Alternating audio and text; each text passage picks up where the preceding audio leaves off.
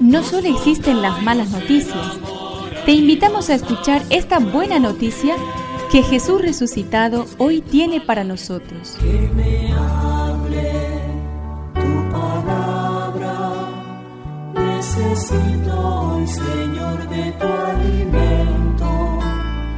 Hoy en todo el mundo se escuchará esta palabra. Lucas 5 del 1 al 11. En una oportunidad, la multitud se amontonaba alrededor de Jesús para escuchar la palabra de Dios y él estaba de pie a la orilla del lago de Genezaret. Desde allí vio dos barcas junto a la orilla del lago.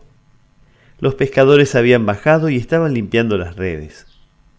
Jesús subió a una de las barcas que era de Simón y le pidió que se apartara un poco de la orilla. Después se sentó y enseñaba a la multitud desde la barca.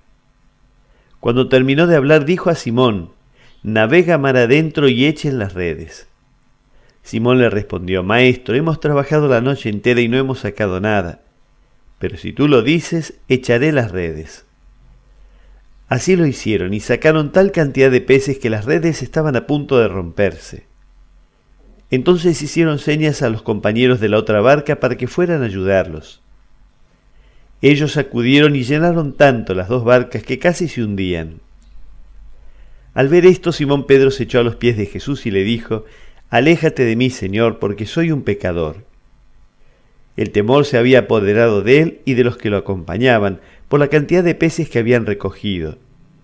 Y lo mismo le pasaba a Santiago y a Juan, hijos de Zebedeo, compañeros de Simón. Pero Jesús dijo a Simón, No temas, de ahora en adelante serás pescador de hombres.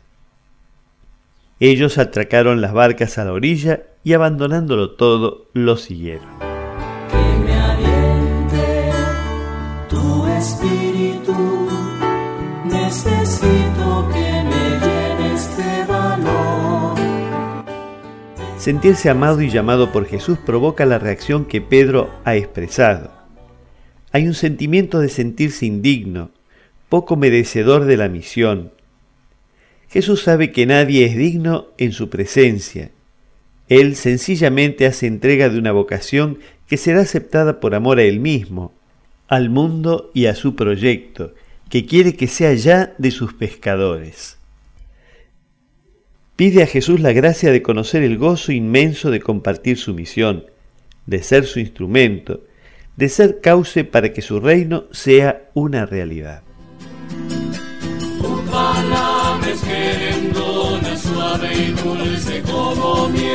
Es una contribución de la parroquia catedral para este año misionero diocesano.